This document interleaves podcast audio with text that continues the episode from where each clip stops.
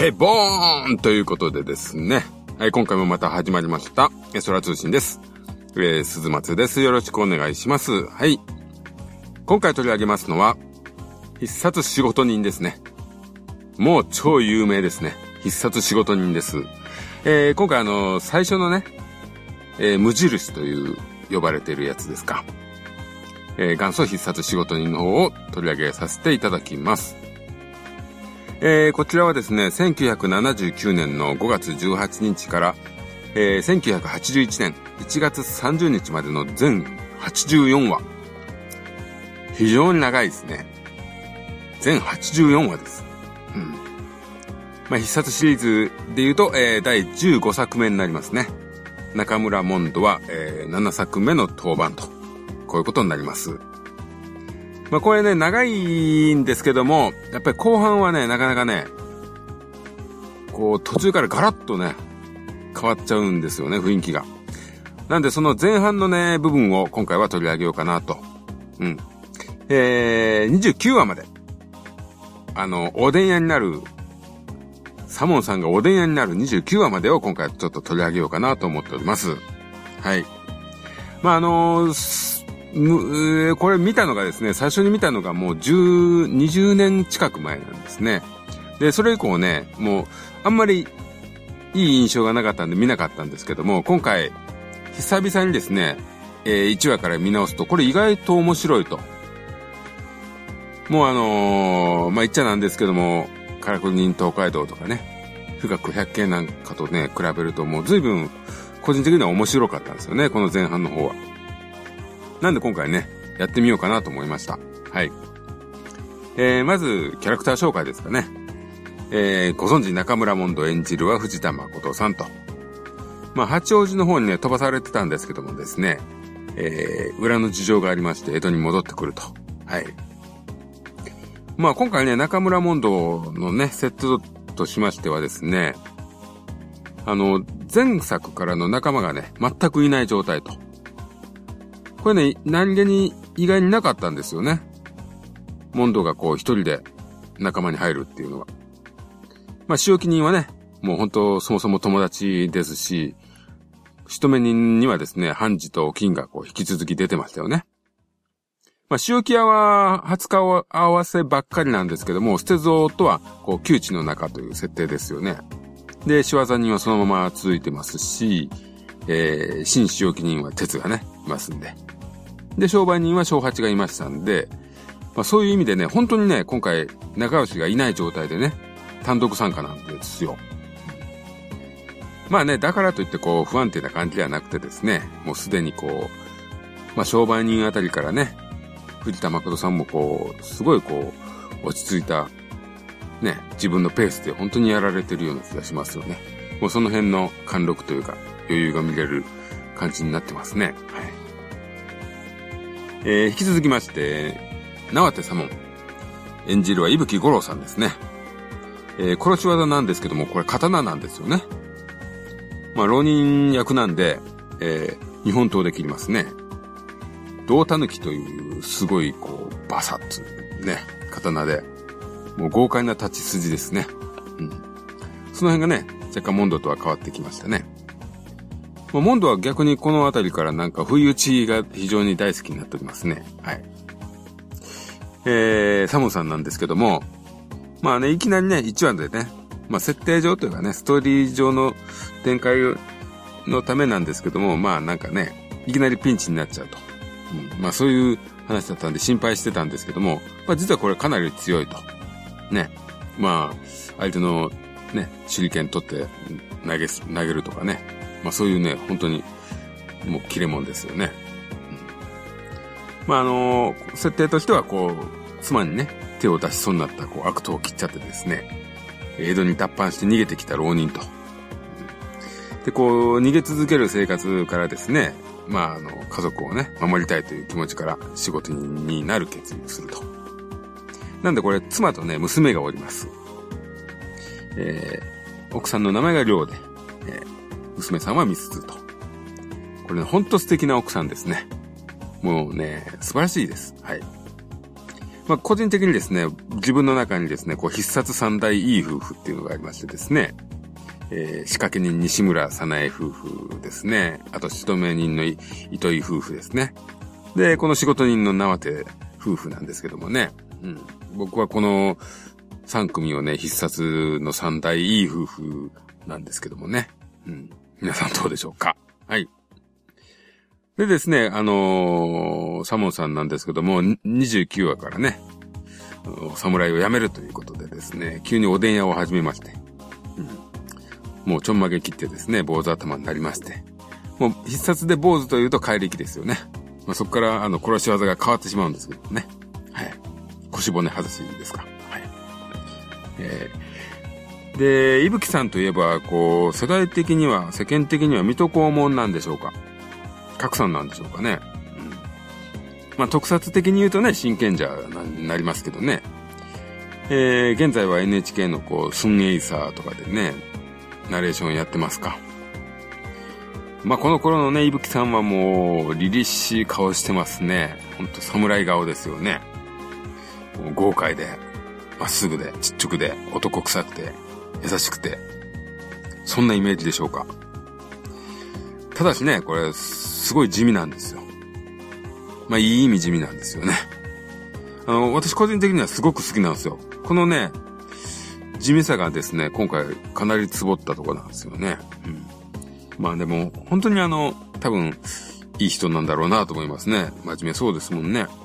あの、たまにバラエティとか出ててもすごい、微笑ましい人ですよね。まあ本当、かつ、今の活躍見てても本当素敵な人柄じゃないんでしょうか。そう思います。はい。えー、続きまして、ヒデ。まあ、ご存知ヒデ、三田村邦彦さんですね。もう必殺の流れを大きく変えてしまった男でしょうか。はい。まあ、初期はですね、かんざしを作るための細工用ののみですか。これをですね、悪人の首筋に刺すと。まあ、初期はですね、ほんと粋なかんざしをね、くるんと回したりはしません。えー、こちらは33話からですかね。はい。なんであまりね、こう、綺麗ではない作業用ののみですか。うん。本当にまあ、あの、工具で殺す感じですよね。えー、サモンさんと同じ長屋に住んでおります。お隣です。なんでサモンさんがね、奥さんとなんかしようもんならっていう話ですけどもね。はい。まあ、このヒデはですね、ほんとわかりやすい若造ですね。正義感で熱くて、もう同時にね、もう青臭くて生意気で。ほんと若造ですね。ただこの初期のヒデっていうのは、ちょっとこう闇を抱えた感じがありますね。うん。こう影があって、まあまあ、その辺がね、いい感じだと思いますね。うん。まあ、ヒデさんはやっぱりちょっとまあ、かっこいいですよね。うん。やっぱりこうシルエットが美しいですね。まあ、この時点での三田村さんの演技っていうのはちょっと微妙な点もあるんですけども、あとね、初期ね、なんかやたら短パンを履いてるんですね。これね、ちょっと短すぎますね。なんか昔のサッカーの試合見てるみたいですわ。はい。まあ、ヒデの登場っていうのはね、これなかなか、なかなかまあ番組的にもね、そこまでまだ売れてない人をね、大きく扱ったっていうのはこれちょっと勝負かけたんだなと思いますけどもね。はい。えー、続きまして、鹿蔵。元締めですね。中村鴈治郎さんですね。はい。えー、仕事年歴50年の元締めと、大元締めと、はい。あの、勘定奉行のですね、稲葉様と繋がってる設定がございますね、これね。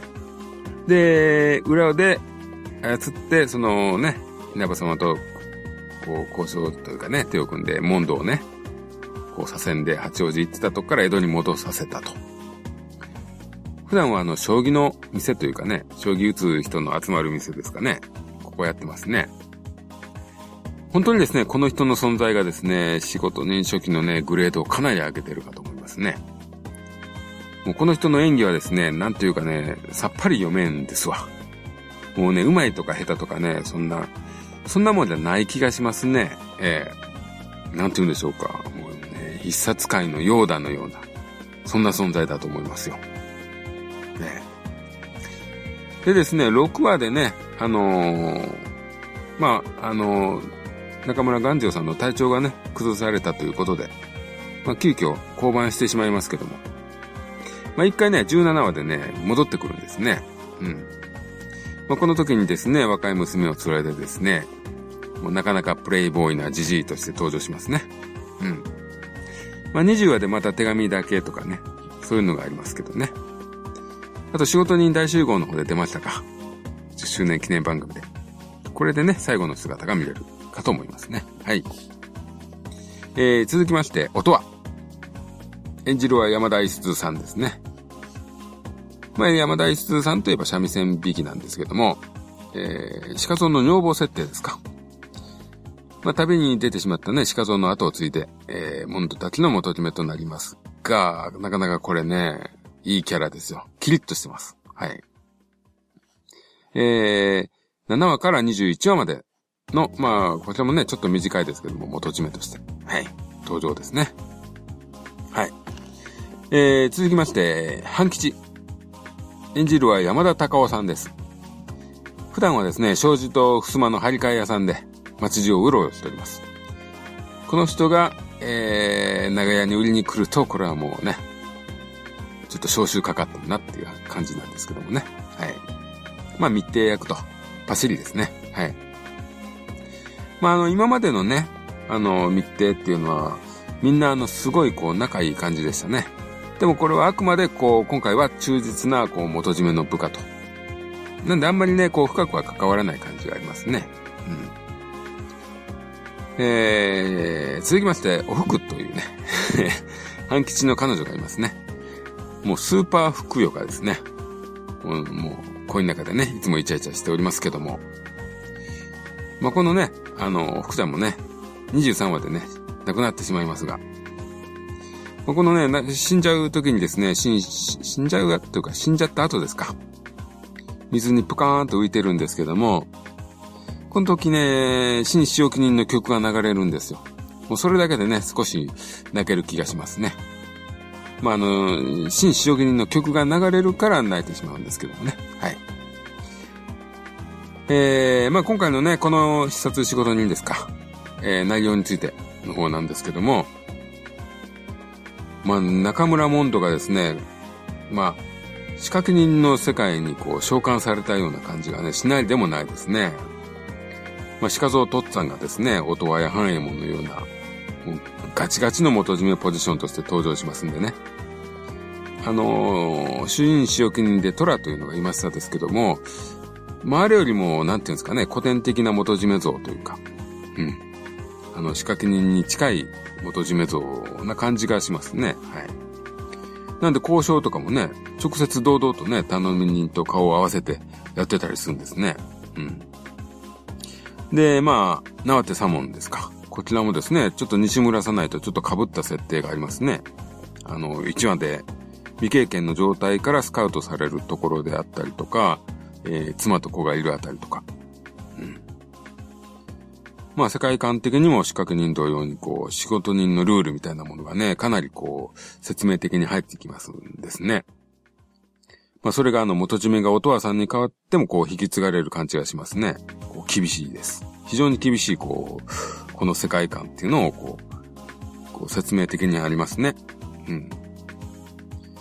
まあその辺もあってね、この序盤はこう、仕事人としてのこう、身構えを問うような会話がね、まあまあありますね。まあ、新人であるサモンと、本当にこう、まだまだ若造のヒデがいるっていうことでね、この厳しいルール説明がこう、自然に入ってくる感じになってますね。作りとして。はい。まあこの辺がね、後の仕事人シリーズのこう、ルールというか、その辺の基盤をね、固めてるような気がしないでもないですね。うんまあ、このルールっていうところもね、関係してるんですけども、結果的にね、この仕事人の世界というか、こう、最大の新機軸になってしまったのが、この、ヒデというね、若者の殺し屋の登場ですかね。これがね、ほんとね、その後を変えた一大要因なのは、こう、間違いないかなと思いますね。まあ、青臭いですわね。こう、勢いでこう、物喋りますね。まあなんでね、たしなめれる、たしなめられることはもうしばしばなんですけどもね。まああの、中村モンドとしてもこの、こういうね、若い殺し屋とね、仲間を組むっていうのは実のところ初めてですよね。あの、ジョーはね、あの、そもそも友達なんでちょっと違いますし、一末はね、ある意味モンドよりもプロみたいなね。そんな設定でしたね。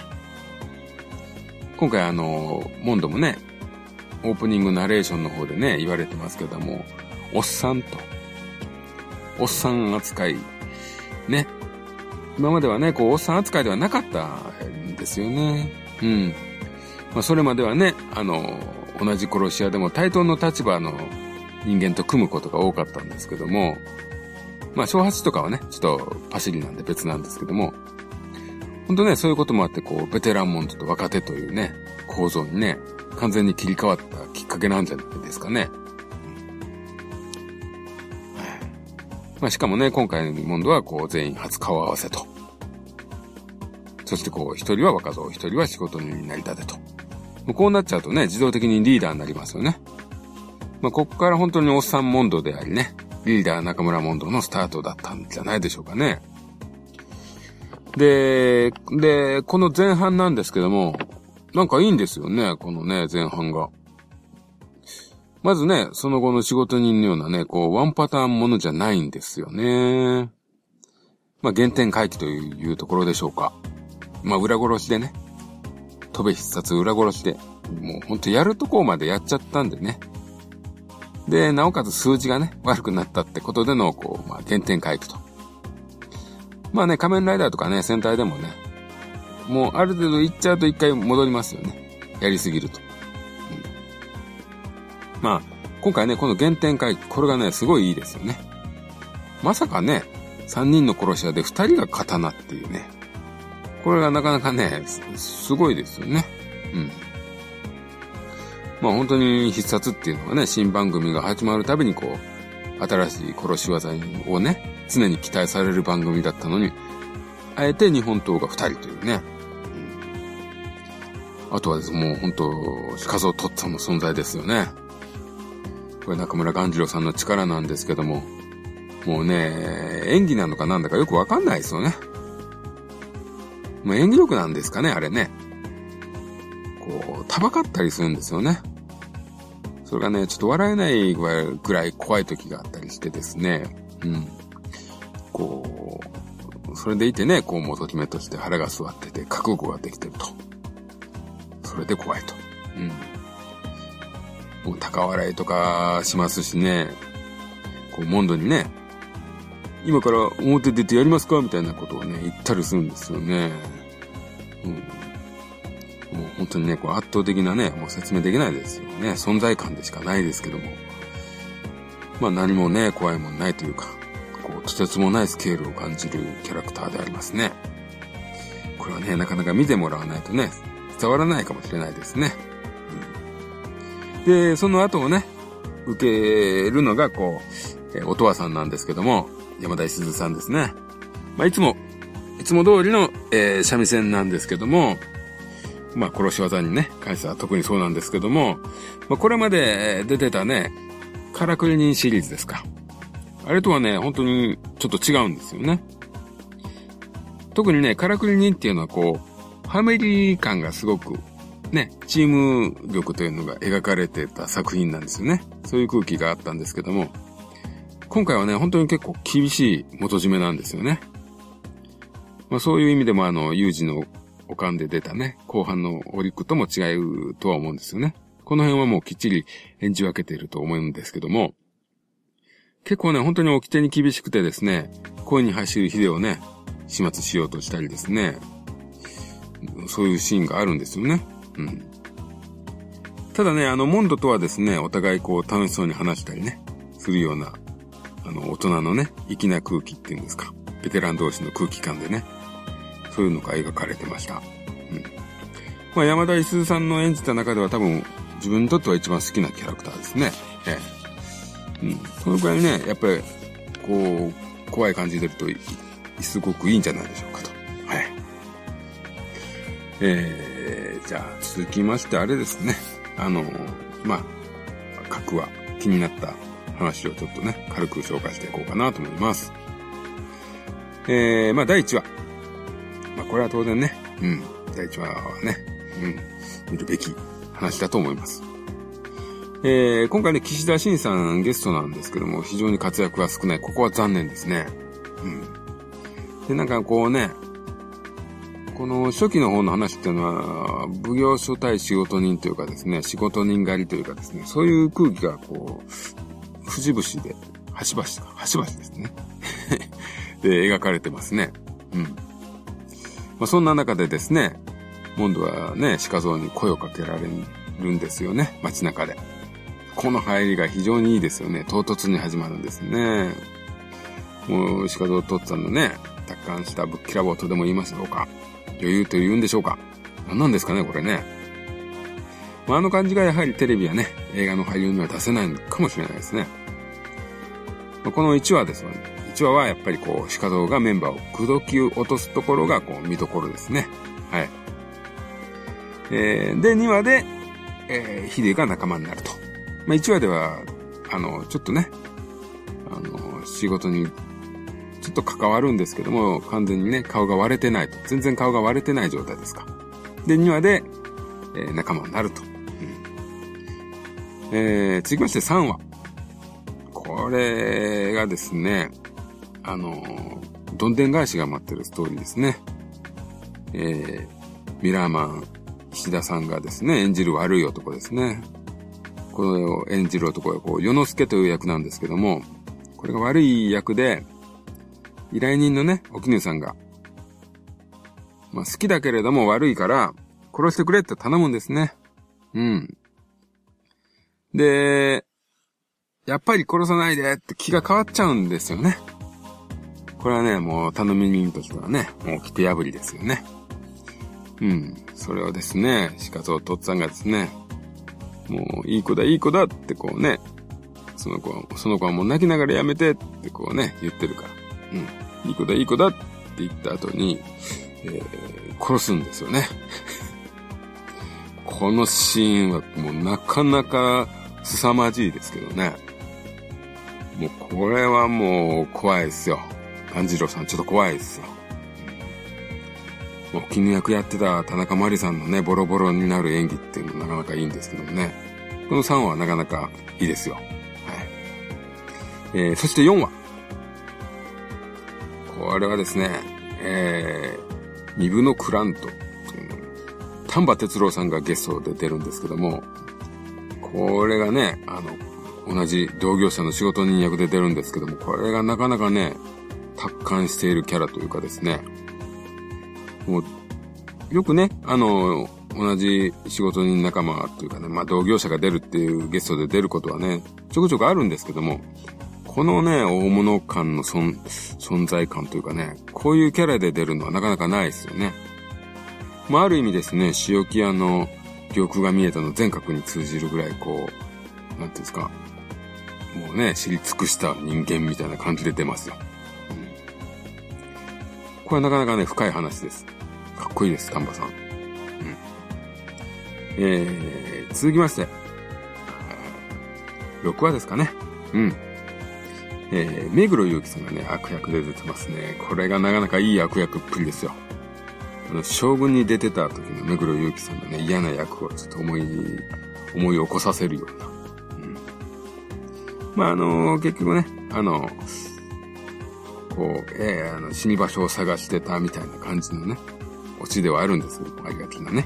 うん。でもなかなかいい、いい感じですよね。で、今回で鹿堂さんはえ、消えていくと。最後のね、高笑いがちょっとインパクト強いんですよね。うん、で、第7話でお父さん登場と。うん、えー、そしてですね、7話、えー、あ、13話、13話、これ忍者軍団のようなね、敵が出るんですけども、うん。これなかなかね、あの、最後にね、殺人マシンに育てられた子供が出ますね。これなかなか怖い描写ですね。後味悪い終わり系です。はい。えー、続きまして第14話。これ、サモンさんのね、古い友人が出るんですね。まあ、貧困ゆえにですね、悪党の用心棒になっちゃってるんですけども、この人はですね、刀を売ってしまってるんですね。もうお金がもう貧乏なんで。で、その代わりに竹光を持ってるんですけども、この人はですね、竹光で人が切れるんですね。それぐらいこう腕が立つと。なんか長い号のね、スサノオの佐々木剣道をちょっと思い出したんですけど、これね、なかなか面白いですよ、この話も。はい。まあ、第15話、えー、奉行所のね、奉行所側が仕事人にね、あの、仕事を依頼するという、なかなかな話ですね。はい。なんかちょっと商売人のあれ思い出しましたね、最初の頃のやつ。はい。えー、続きまして第19話。これね、ヒデがね、マジで、マジボレスイッチしちゃうんですね。うん。まあ、当然ね、そんな幸せになれるわけないんでね。まあ、そんなヒデにですね、オトワはですね、えー、サオトワはサモンにですね、ヒデを殺すようにね、依頼するというかね。うん。そういう風に仕向けるんですね。うん。まあ、そんなことがあります。なかなか怖い設定です。はい。はい。えー、で、えー、第21話。ここがね、オトワの最後の仕事になるんですけどもですね、あの、殺しの標的のね、女性がですね、まあ、幼い頃にですね、もらわれてった妹であると、実の妹であることに気づんで、気づくんですね。でもですね、自らですね、その妹をですね、あの、仕置きしてですね、まあ、他のメンバーに手紙を残して去っていきますと。この事実はですね、一切他のメンバーにね、語らないんですよね。うん。この辺はメンバーに厳しくしてる分、自分にも厳しいんでしょうか。まあそういう感じのお話ですね。えー、続きまして第23話。これはあの、先ほども言いましたですけどもね。あの、半吉の彼女のお福ちゃんね、死んじゃいます。うん。半吉を守ろうとしてですね、えー、刺されてしまいますね。切られてしまいますね。はい。で、第26話。これは逆にですね、半吉が死にます。半吉が殉職してしまいますね。お袖、お袖というですね、えー、半ちゃんの幼馴染の女性なんですけども、これにね、利用されて殺されてしまいます。なかなか切念ですね。はい。で、28話。えー、この子はですね、まあ、特に話は普通なんですけども、えー、サモンさんがですね、侍やめよっかなーってこういう気持ちになってきますね。はい。で、29話。もうね、えー、ここからガラッと変わりますね。タイトルもですね、なんとか技、なんとかかんとかに変わりますね。まあ、それまではですね、えー、何々の何々は何々なのか、みたいなね、最後疑問的なかで終わるタイトルだったんですけども、ここからは、なんとか技、何々何々っていうですね、これがなかなか強引なサブタイトルなんですけども、もうね、これを見ても話が全く読めないというタイトルに変わってしまってます。はい。で、ね、ここの29話で、えー、ナーテサモンはスパッとこうね、侍を辞めちゃうと。で、屋台のおでん屋を始めますと。でですね、あの、新しいね、木更津のこう六蔵元締めですか。この方が登場してね、まあ、謎を解いてみなさいよってこう、ね、仕事にメンバーに、まあ、謎をかけると。ね。うん、まあなんかね、この辺でか、なんですけども、なんかですね、あ本当にね、トーンがね、だいぶ変わっちゃってるんですね、番組のね、この瞬間から。なんかね、本当に不思議なんですよね。これ、なんか新番組になった感じがするんです。ずっとこう、毎週続いてるのに、この29話でスコーンって空気感が変わってるんですね。うん。まあ、あのー、あゆかいずみさんとかね、女性がね、増えたんで、うん、なりませんの方とかですね。うん。あの辺が増えたので番組がちょっと明るくなったっていうのもありますし、えー、なんでしょうね。おでん屋になったっていうのはやっぱりちょっとこう、重苦しい貧乏な武士からちょっとこう、可愛らしい町人に変わったっていう雰囲気もあるんですかね。うん。まあ、だいぶ明るくなっちゃうんですね。うん、で、この元締めもね、新しい元締めが出るんですけども、なんかね、さらっとですね、あんまりこう、重い感じの空気感が本当になくて、これがですね、本当になんでこんな変わるんだろうっていうぐらい変わっちゃってるんですよね、この瞬間から。で、この29話、監督がですね、本当にもう、日本映画界の記載ですよね。石井照夫なんですよね。まあ本当に必殺に関わったのはこれ一本きりなんですけどね。うん。まあ、なんでしょうね。あの石テルをもってしても、テレビだとあれ本当におとなしいんですかね。本当に普通に必殺を取ってますよね。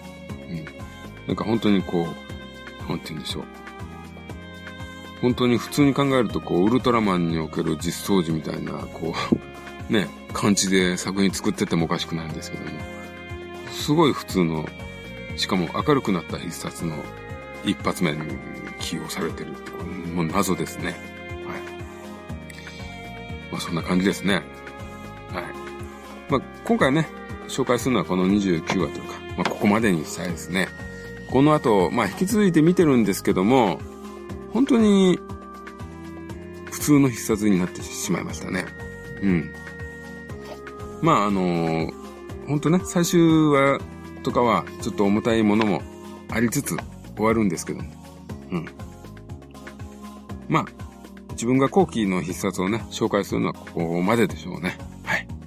うん。まあそんなところで、今回は必殺仕事人を29話までの仕事人を取り上げさせていただきました。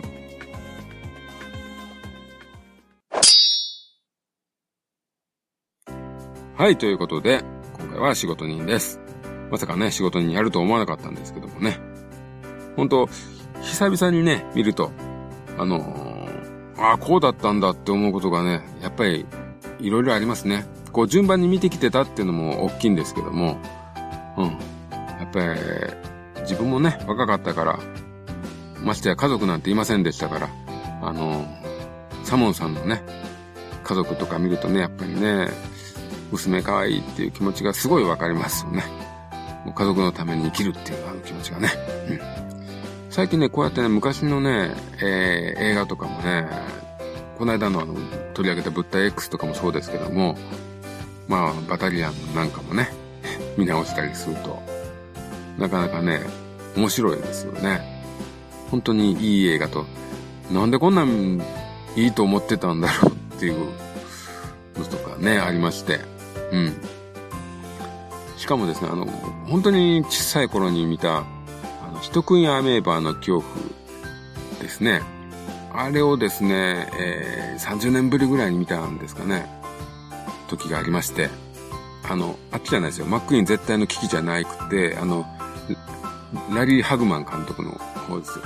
ね。あれを久しぶりに見た時にもうびっくりするぐらい、うわーこんなん俺怖かったんやなと思って、本当に子供の頃ってあんなんが怖かったんですね。もうね、ショショックでした。どういうことなんでしょうか？ショックでした。はい。うん。なんで、ね、ちょっとね、最近あの、昔のを見るのをね、ハマってまして、あの頃の自分を再確認みたいな意味合いが強いんですけどね。はい。まあ、そういうところを、まあそういう映画もですね、やっぱり紹介したいと思いますね。まあ自分の取り合いは年の功なところもありますんで、古い作品をですね、紹介できるっていうのもね、やっぱり自分のね、持ってる、えー、知識とかそういうのをね、うん、フル活用ということで、うん、やっていこうかなと思います。はい。えー、あと最近は、えー、まあ戦隊ですけども、竜奏者が始まりましたね。こちらもですね、さっきほど話した仕事人と同じ原点回帰感がすごく強いですよね。えー、まあ、キューレンジャーとかね、ルパパトが、本当にこう変化球だったんでね、シリーズとしては。ここで急にもう本当昔っぽい伝統的な感じになりそうですね。まあ、とりあえずね、あのー3対2というね、設定になるんでしょうか。この、が仲良くなっていく設定とかね、そういう序盤はそういう感じでしょうかね。うん。なかなかあの、相相手というか敵型の巨大なのが恐竜っぽくて、怪獣っぽくて。うん。なんかその辺もちょっと不思議な感じはしますが、まあちょっと楽しみですね。団次郎さん出てますね。いいですね。かっこいいです。まあ、今回はこんなところで。それでは、ありがとうございました。また聞いてください。さようなら。